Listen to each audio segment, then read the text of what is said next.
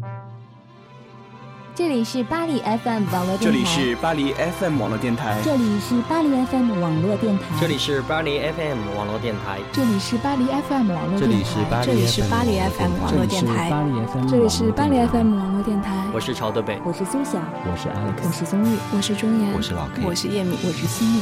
与您并肩作战的温暖声音。并肩作战的温暖并肩作战的温暖声音。并肩作战的温暖声音。并肩作战的温暖声音。并肩作战。与您并肩作战。与您并肩作战的温暖，巴黎 FM 网络电台，与您并肩作战的温暖声音。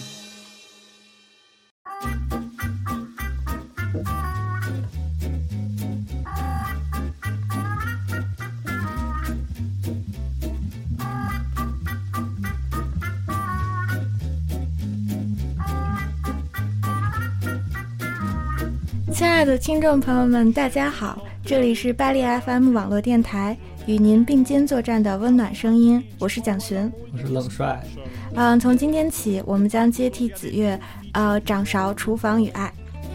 嗯，那今天呢，我们选了一个很广泛的话题，呃，我们想聊一下五味。为什么呢？突然抛出这么冷的问题，有点接不下去。嗯。是因为之前我在网上看到了一篇文章，他写的非常好，是那个台湾的作家蒋勋，他写人生最深的滋味，写呃苏东坡他的一生，呃经历了酸甜苦辣咸这几种味道，最后沉淀成了一种回甘。嗯，他说回甘就是最后会成为一种淡。然后淡就成为了人生最深的滋味，一碗白粥当中是最深的饕餮。嗯，不过今天我们聊点开心的，呃，聊聊你小时候最喜欢吃的味道。小时候小孩都肯定喜欢吃甜的东西嘛，然后甜的有很多东西，然后比如说最基本就是最豪华款的大白兔奶糖。你小时候最豪华款就吃了大白兔奶糖，对吧？小时候穷啊。嗯，对，然后呢？还有什么甜的东西？糖水。嗯，你第一次吃到奶油烤面包是什么时候？我没有吃过。你小时候没吃过奶油烤面包？没有。那是什么？就是你知道那个刚刚开始的时候，就是甜品进入中国的时候，它有那个，呃。西西餐的那个甜品刚进入中国的时候，然后我记得我小的时候就是在我们那个城市，呃，第一家开的那个奶油烤面包店，然后他们会烤那个像牛角一样的东西，然后但是他们里面是奶油是吗？往里面往里面灌很多很多的奶油，哦哦，那个我好像吃过。你吃过吗？你多大吃的？第一次？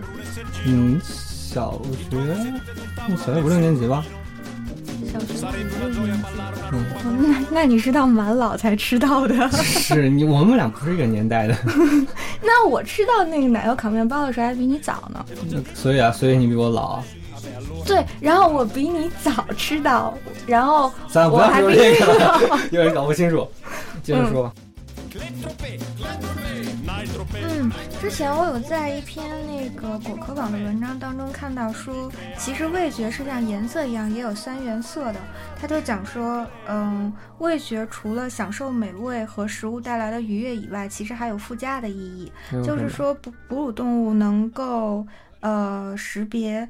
就是识别的这个味道是表明说动物本身它实际上对脂肪味有一种识别，甜味呢就通常代表食物富含有高热量，嗯，所以说我们小的时候爱吃甜，小孩子爱吃甜，其实是因为，嗯，小孩子他是属于整个动物社会当中比较弱小的，就是存在，所以他为了要活下去，他就会比较爱吃甜这样子。但是我小的时候好像还。一般般呢，不是特别爱吃甜。是说女生需要的热量比较少吗？是女生想要减肥吧？小孩会有想说有减肥的那个？我觉得可能个人不一样吧。不是也有人爱吃，人不爱吃。小孩应该也有，不过总体上来说，应该是小孩偏爱吃糖。你知道那个英语里面有一个那个就是呃表达方式叫做。呃，sweet tooth 就是我有一颗甜牙，表示这个人爱吃糖。嗯，我觉得我是到长大了以后才长这颗甜牙的。所以你现在很爱吃甜的？对，我现在是就是无糖不欢这样。就比小的时候爱吃多了。是因为我觉得可能它就是大了以后你会呃怎么说呢？大了以后你可能会为食物赋予更多的意义，然后你现在吃吃糖的时候，你就会发展出来说你会感到有愉悦感，然后欢欣感，就它带来的更多的实际上是是幸福感，是满足感。那对于听众朋友们来说，你们觉得糖甜味对你们来说有有什么样的象征意义吗？嗯，其实我就是觉得说，甜味实际上是非常直接的感受，就是它一吃下去，你马上就能有那个，就是有点像一个刺激的源头，一吃下去，你马上就会有愉悦感的东西。但是我小的时候，我在想说。我最喜欢的味道，呃，应该是酸味。就是我并不是我并不是单纯喜欢吃酸，但是我会喜欢那个甜酸的结合。我会想起，你知道那个小的时候，那个 M M 豆刚刚进中国的时候，对，它会出一个那个红色的那个袋子，袋子那个袋子它是彩虹糖，它其实不是 M M 豆，它是做成了 M M 豆的那个。呃，样子，但是它实际上里面是是酸，是甜酸的。嗯，我记得我小的时候，就是我妈妈给我买过一包那个 M，就是那个彩虹糖的那个 M M 豆嘛。嗯，他就跟我讲说，这个东西吃多了对，就是。对小孩子不好，因为里面有太多糖了。然后我就自己默默的把那个小豆都拿到一边，因为我有一个自己的小布袋，然后就把彩虹糖都倒进去。我就默默的把那个小豆豆拿到一边。我想说，我今天要吃三颗，然后我就数，就数那个，我吃了一颗，然后过了五分钟就看表，说我要吃第二颗，然后。你过五分钟一看表，你肯定吃了不止是三颗。没有，就是因为我知道不能吃多嘛。我小时候超听话，嗯，然后我就拿着那个就是表数着，我就说我今天要吃三颗，然后剩下的我都要留到后面吃。可是实际上没有啊，最后就是把一包都吃掉啊。就是一次性五分钟吃一个，五分钟吃一个吃掉了是吧？对呀。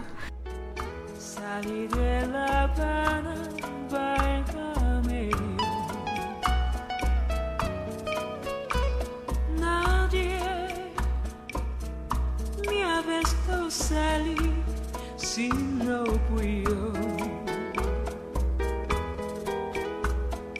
Una linda guachina.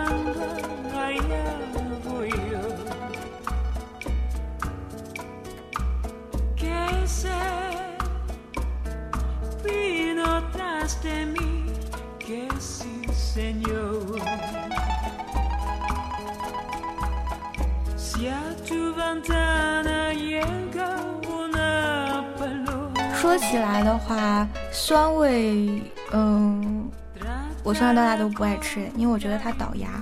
酸味，爱吃人应该挺多的吧？比如酸味，呃，我看，呃，糖醋排骨是酸的吧？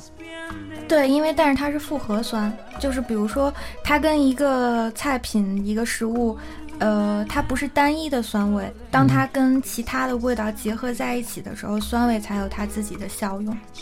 酸味是去腻的味道嘛？就是说一个东西，比如说它，呃，有点油腻，那么它有酸味的时候就会非常的好。或者是说，呃，在你喝酒的时候，酸味不是也是一个非常重要的评估标准吗？那，嗯，我会想说。它如果没有跟其他的味道结合起来的话，单纯的酸味我就没有那么的爱了。但是不是有人就光喝醋吗？哎，真的有人爱吃醋哎，这是肯定的啊！有的人甚至就可以，可以，就比如说山西人无醋不欢嘛，然后他们可以甚至可以干喝醋。那那天我在跟朋友聊天，就聊到另外一个事情，就是说，其实陈酿的醋它是会有一点发甜的哦。发甜的，你说的醋是山西的醋还是？山西的醋，然后，嗯，就是说，山西的醋啊，还有甚至是这边欧洲经常出现的那个巴萨米口的红酒醋啊嗯。什么的，它实际上是它实际上只要是呃时间长了之后，都是会有一点微甜的，因为发酵实际上带出来的是糖分，所以最后的结论就是还是说酸味它如果是单纯的酸的话，嗯。我们可能就不会那么的爱了。而且那个我之前看到果壳网的文章上面不是也有讲说，呃，实际上人对酸味和苦味嗯。还是有一点趋向于回避的，因为酸味和苦味在很大程度上，呃，意味着那个食物有可能有毒，实际上是一个人的生存本能对对食物的味道的选择。对，所以所以小孩不爱吃酸的，不爱吃苦的。那么，但是好像我们现在对酸味苦味的避逃避程度没有那么强。比如，甚至我们，比如说像我妈，她特别爱吃苦瓜，然后苦说吃苦瓜对身体好。但是我觉得吃苦瓜那么不好吃的东西，为什么你要去吃呢？对吧？你长大了以后有改吗？口味？长大之后稍微好一些，就比如说吃苦瓜的时候，我会感受到啊、苦瓜的那个应该什么讲呢？瓜就是苦苦瓜的那种清香的那种感觉，就是比如说苦瓜是一回事，然后比如说咖啡，咖啡这种东西小小孩肯定基本上不太喝的嘛，小孩肯定觉得这种是特别苦的东西。然后现在我甚至就是喝不加糖的咖啡也喝得很顺畅，就觉得就可以发现咖啡。啊，我明白了。其实我在想，你可能是吃到了那个食物里面的回甘，因为人长大了以后，嗯会不会对味道的整合能力就变得强了？所以他就会在食物里面发现更复杂、更多元的味道，还有更深层次的味道。像咖啡整我也觉得整合能力是什么东西？就是，比如说小的时候，你、嗯。你吃一个东西，你对它的体会是单一的，对，但是长大了之后，因为你有了更多的，无论是觅食经验还是人生经验，你就嗯会对一个事物的本身发展出更多的体体味，嗯。所以它就会给你发展出更多的去体会一个食物的能力。像小的时候你可能接受不了的味道，反而你长大了之后会，呃，更喜欢它。像我觉得到现在可能。单纯的咖啡里的那个苦味也没有多少人爱，但其实大了之后，你更能够忍受那个苦味的原因，是因为那个咖啡会出来一个回甘，它有那个咖啡豆的香气，甚至是呃可可豆啊、巧克力啊这些东西，它实际上是一个香气。下半生竟在開學，入迷的終於醒覺，而走最後的死角，用痛苦烘托歡樂，讓如今彰顯險惡。如藝壇傑作，就像我一直停向，要從未沾濕眼角，仔細地看神壇裏木问，什麼精巧也不覺，卻在某消失晚秋深夜，忽已明了了。而黃葉變碎落，真想不到当初我们也讨厌吃苦瓜，今天竟吃得出那睿智，越来越记挂。开始是挨一些苦，栽种绝处的花，行得艰辛的引路，甜蜜不知太寡。青春的快餐只要求快，不理哪一家。來欣賞細緻淡雅？到大悟大徹將苦宴的升華，等消化喝沏茶，自共你覺得苦也不太差。我覺得可能是就是對這類味覺的品鑑，它是有一個門檻的。比如說，你很多人開始喝紅酒的時候，會覺得紅酒不是那麼好喝的東西。但是你喝的越多，然后已经去慢慢去学习怎么去喝红酒，你会发现中间的它更多的层次啊，它都嗯，就是也是一個門檻問題吧。小孩好像是因为我刚来法国的时候就没有那么的爱喝波尔多的酒，就觉得它是单宁味太重的酒，我更喜欢喝勃艮第的。但是后来我会发现，波尔多的酒里面会有更多的回旋，嗯。让那个酒体变得更有深意。是哇，这样我我现在处于喜欢喝勃艮第的时代。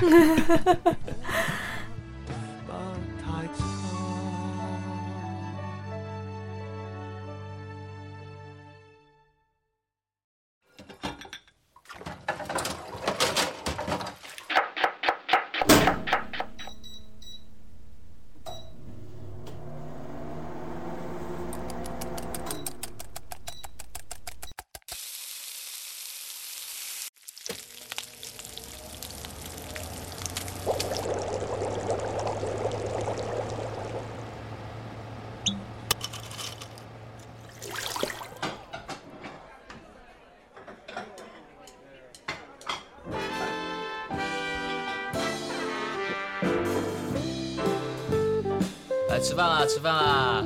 哎，那盘红烧是我来了。筷子呢？我的筷子啊，给我添碗饭。焦思正，焦思正。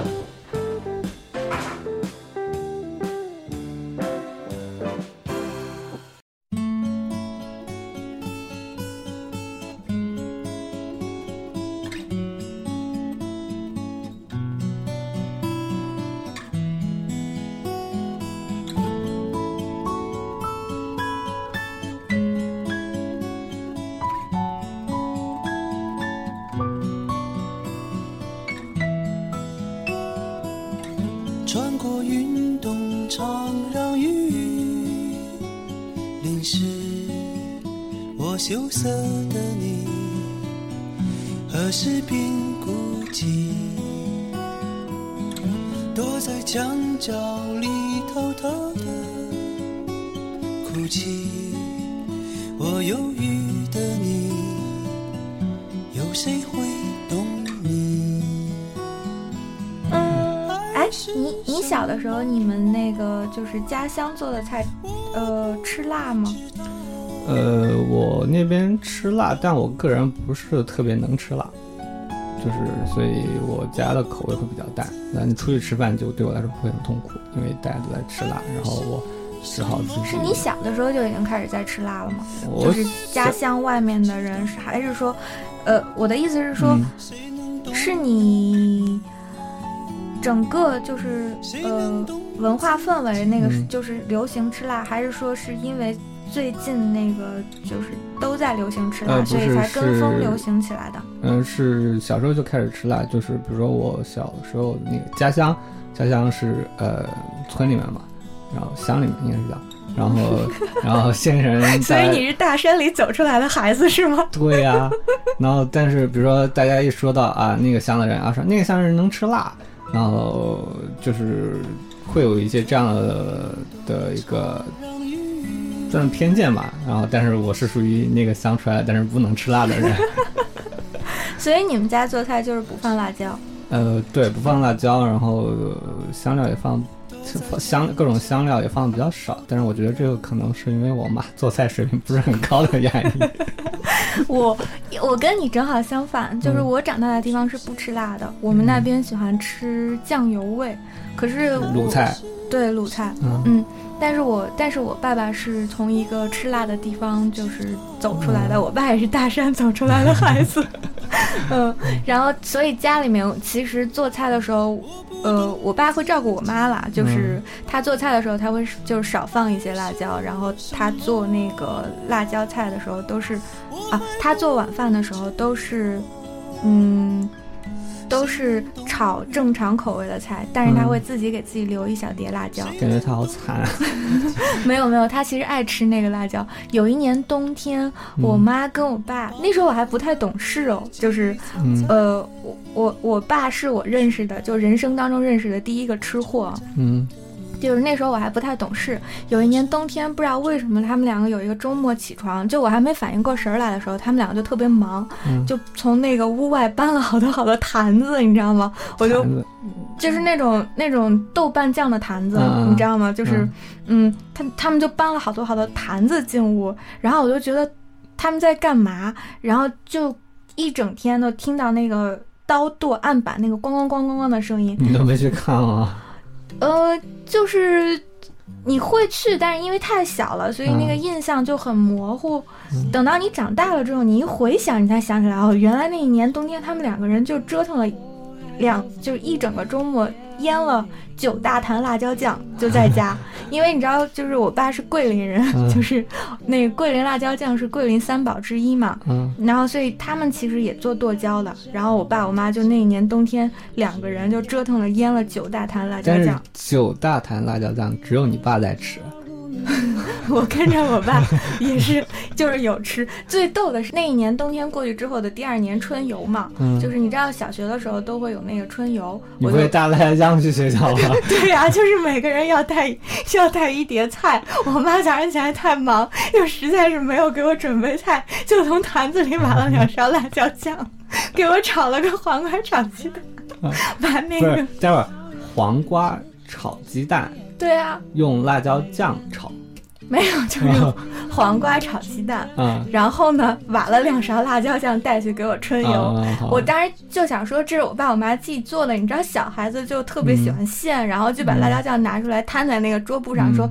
这是我爸我妈亲手腌的辣椒酱，就特别兴奋，就想让所有人都尝。嗯结果太辣，就 所有人都只是挖了一点点，然后然后就特别失落。嗯是到大了以后，我才反应过来说，原来那个东西是好东西。嗯。桂林辣椒酱那是什么味道的？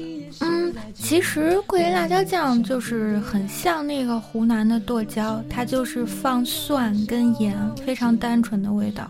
但是因为那个辣椒好，所以辣椒就会很辣椒酱做出来以后就会很香这样子。嗯，嗯，可是说实话，就辣其实不算是五味当中的一味哦。对我听说辣好像特别的刺激，它是属于把你的舌头弄疼了，所以觉得是辣，是这个样子吧？嗯，它是其实它是一种痛感，是不是？嗯，对啊，然后好像除了它会把舌头弄疼之外，它会把其他地方弄疼，比如说手啊、眼睛啊，然后以及比如说我很惨痛的经验就是切完辣椒之后不要上厕所。那个，我我我知道他们说，就是如果你被辣到的话，就是任何奶制品都可以帮助你，就是感到好受一点。这是英国人说的，但是我感觉好像没有热水管用。他们跟我讲说，如果你在，呃，反正我以前有一个中国朋友跟我讲说，呃，如果你吃辣被辣到了，嗯那你就是要一碗，呃。比三十七度再往上面高，就是刚刚好烫口的热水，然后猛地一口喝下去，呃，它开始的时候会让你觉得辣到受不了，但是那个是最解辣的，比奶比凉的牛奶还要解辣。但是热水不是不是会让你舌头更不舒服对，所以其实就是以毒攻毒，就就是把你舌头辣麻了，然后就不觉得辣了，就是让它再疼一点儿，然后马上就不疼了。这不科学啊，我觉得。那这个其实跟 说到有点不太好了，但这个其实跟治痢疾是一样的。就不要说这样的话题。我觉得牛奶解辣好像感觉是更有科学依据一点，它不是，就是比如说我经常呃吃辣，我可能想要通过吃甜的东西来解辣，但是发现其实效果不是很好。但是喝牛奶好像可以，听说是牛奶里什么物质可以化解。应该是氨基酸，好像是。嗯哦不过这个聊的太科学了。嗯，好吧，嗯，还有哪个味道没有聊？酸甜苦辣咸咸。嗯，哎，说到这件事情，其实我是觉得说，呃，我们小的时候，我又流口水。呃，说到这件事情，其实是我是想说，我觉得咸味是人类小时候最爱吃的味道，因为你想想，就是在还就是火还没有被发明出来的时候，嗯呃，那个时候我们能够接触到的肉类、嗯动物的肉，嗯实际上是咸的，肉本身是咸的意思是说对，因为血是咸的，啊，对汗液也是咸的，对，所以如果一块肉没有被烹饪的话，它本身应该是微咸的。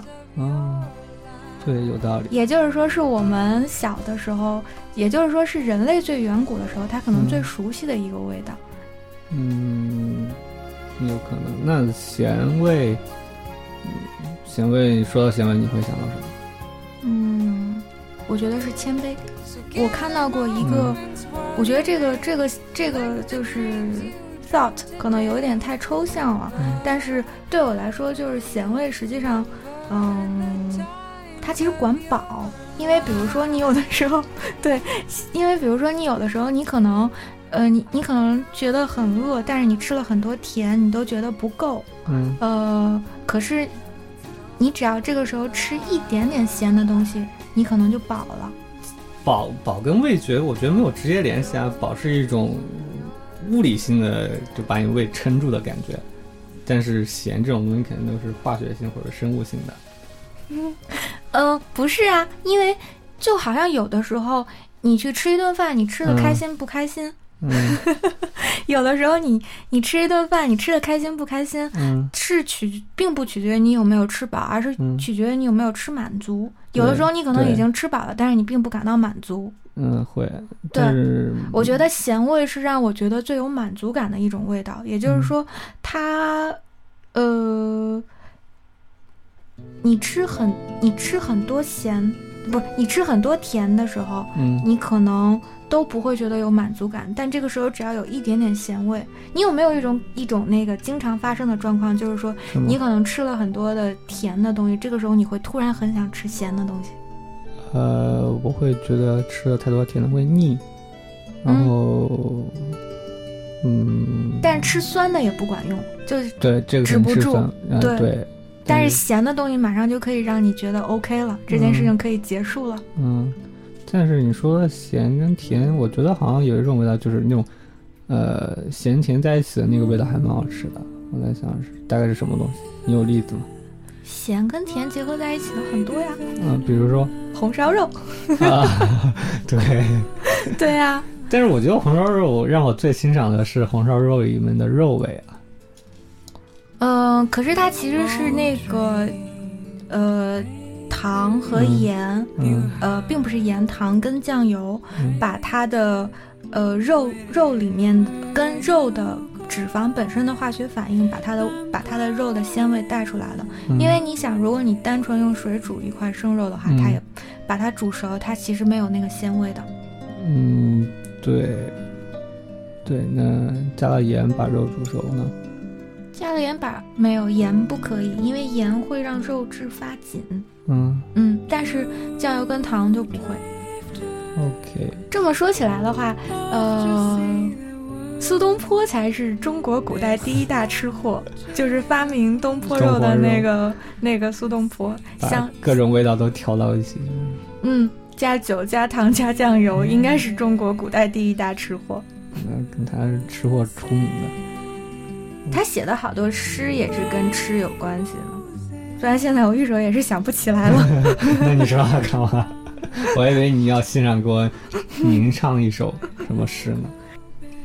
嗯，其实说到咸味，说到盐的话，我就会觉得说，嗯、去年冬天的时候，你知道那个纽约下大雪，对，他们不是一度就是降到说五十年来还是一百年来最低的温度，啊，然后《纽约客》曾经有发过一个，呃，封面，封面就是一位厨师，然后在他的餐厅门口嗯。撒盐，嗯。轻轻的往路上撒盐，然后他，嗯，他们给那个封面的名字取名嗯。叫做“最谦卑的晶体”，就是说盐才是我们跟食物相处当中最不可或缺的一味。嗯，这个肯定是你像，嗯就是我觉得盐对我来说很大程度上会跟劳动、劳劳作联系在一起，因为它是我们就老话常说嘛，就是如果我们不吃盐的话，就没有力气干活嘛。真的？对，就是我有时候有一段时间吃那个不放盐的白粥，吃太久了就感觉腿软。嗯，那聊这么多，我们其实也还蛮想知道，如果只能保留一种味觉的话，呃，听众朋友们会想要保留哪一种味觉呢？嗯，今天我们就录到这儿。听众朋友，大家好，您现在收听的声音来自巴黎 FM 网络电台，与您并肩作战的温暖声音，我是蒋寻。我是冷帅，节目到这里该给大家说再见了。你可以通过新浪微博、微信公众号、豆瓣、Facebook 联系到我们，更多分享就在巴黎 FM。我们下期再见。好吧，我觉得我也有点饿了，上去吃东西。好，谢谢大家收听，我们准备去喝一杯小酒，好的，拜拜。拜拜。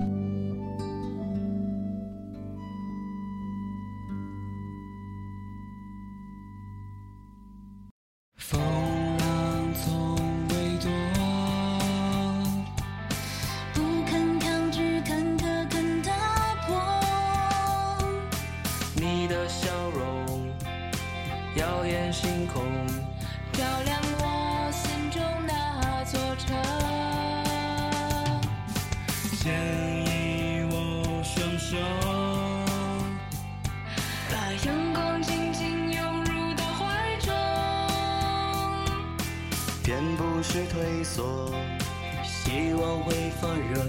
一路上并肩挺执着，愿信念支撑一生，梦要付出勇敢真诚。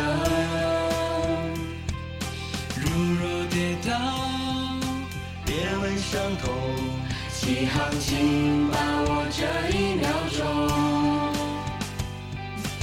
愿理想充斥一生，梦会交换出花与光。变失去，做拥有。疲惫就喊一声加油。